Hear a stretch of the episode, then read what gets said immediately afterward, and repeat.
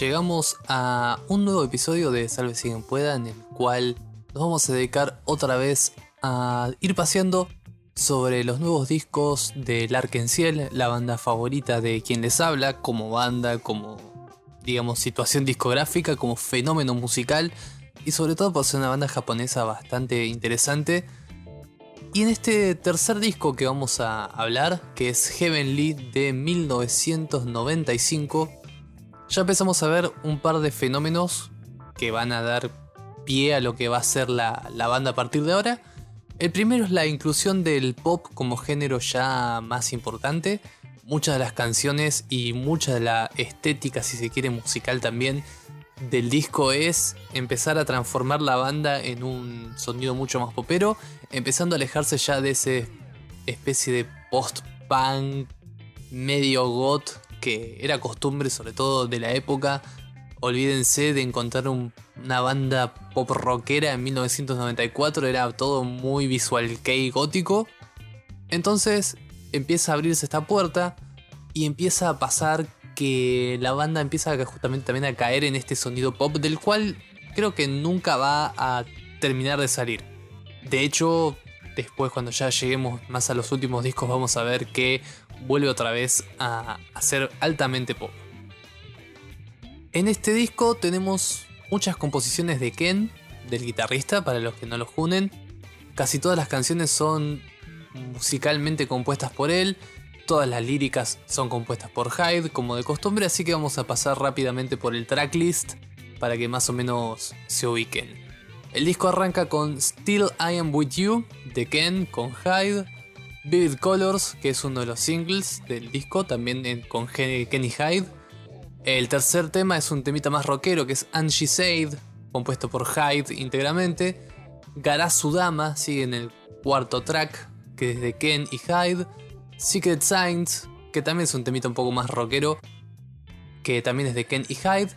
C'est la vie es una canción compuesta por Tetsu y Hyde, una de las cosas raras, que también es un tema medio popero, Luego sigue Natsu no Yutsu de Ken y Hyde, que es otro de los grandes temas de este disco, uno de los grandes clásicos.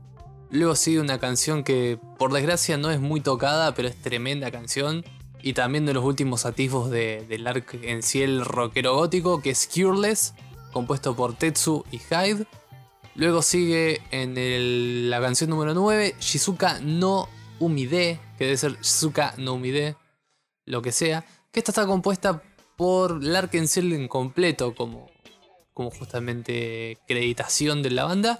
Y la última canción que para mí es la mejor del disco y es una belleza es The Rain Leaves a Scar de Ken y Hyde, que es una canción también de las últimas de rock and roll medio gótico que vamos a encontrar. Realmente es un disco en transición entre esa primera etapa más alternativa del Arkenciel para empezar a enfocarse en una banda sólida de pop rock que apunta a llegar alto en, las, en los charts Oricon. Creo que ha llegado a hacerlo. La Wikipedia no parece haber datos. Pero bueno, es una banda importante y es una banda que ya estaba empezando a topear 8 en cuanto a discos de discos más vendidos de la semana en la cual salía y un poco más. Siempre he estado en el top 10, así que imagínense que este tipo de, de varas y de movimientos son las que hacen que el Arkansas gane la titularidad y gane el prestigio que tiene en cuanto a banda major y a banda masiva.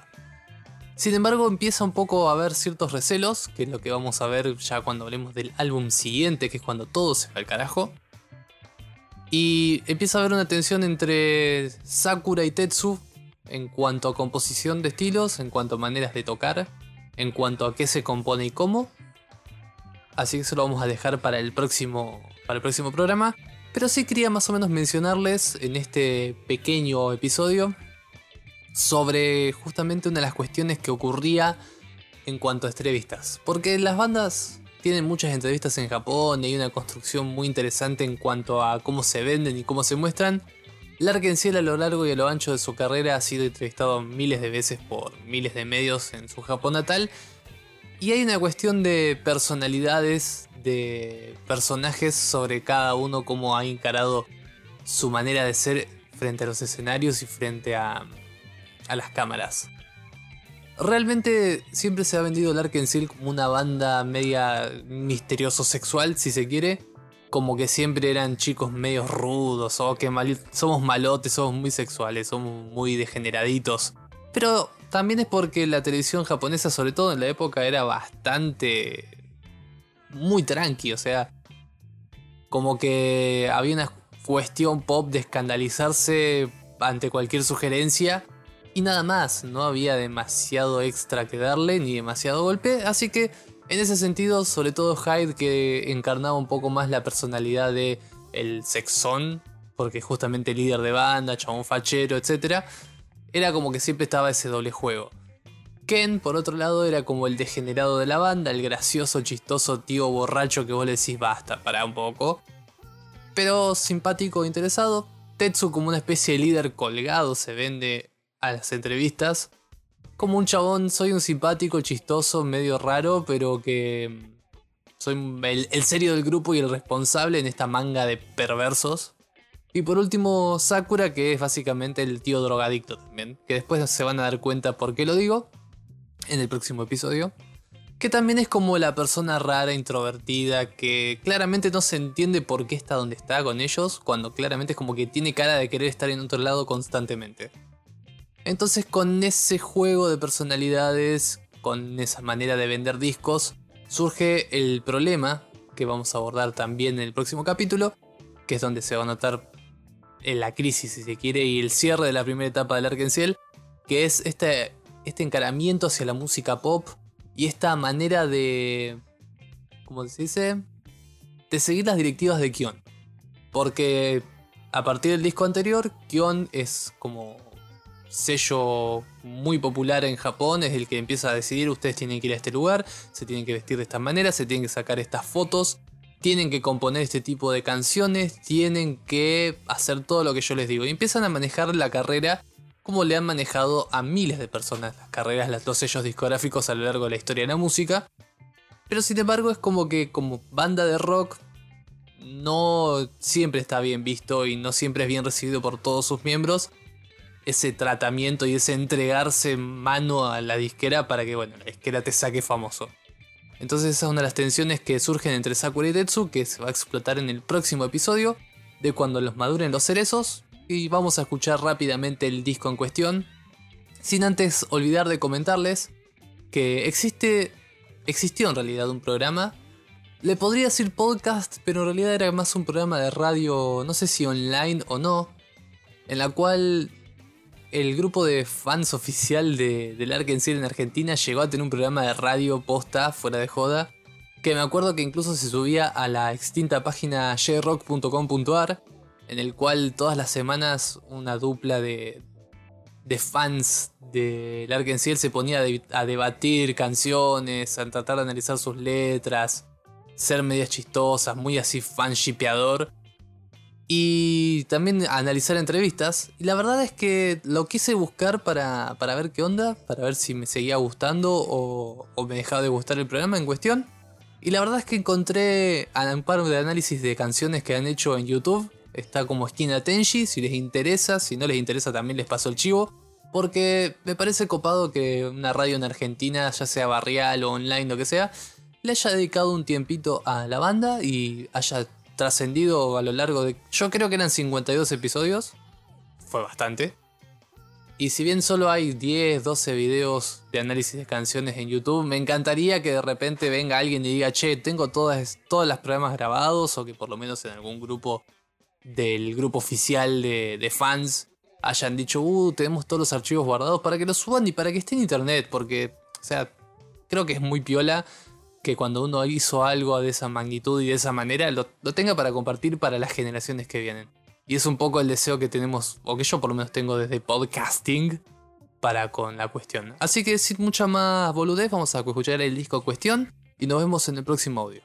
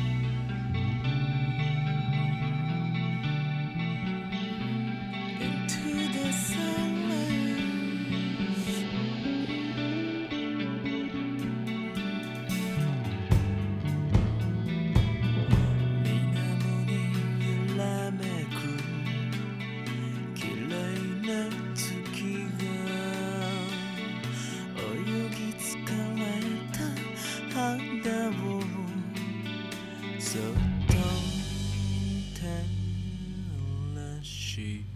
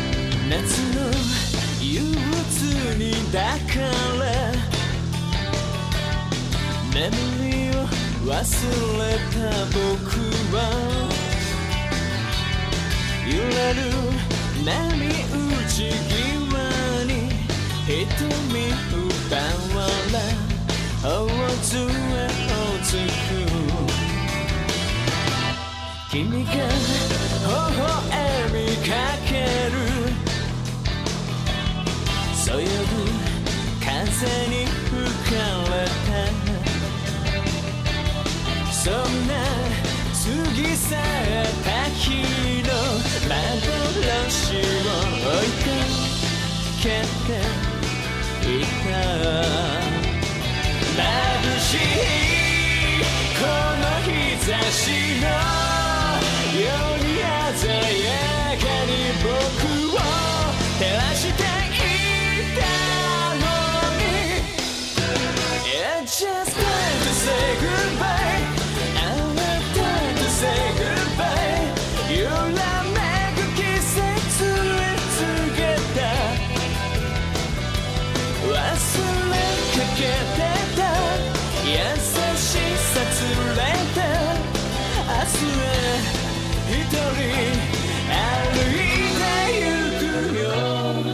夏の憂鬱は君を見失った僕に。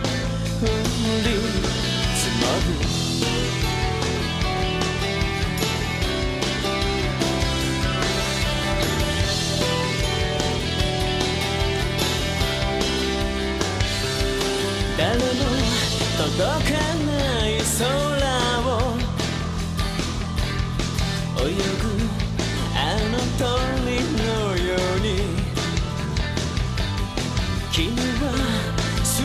しのままで。残りわずかな夏に消えた。果てない時を漂う。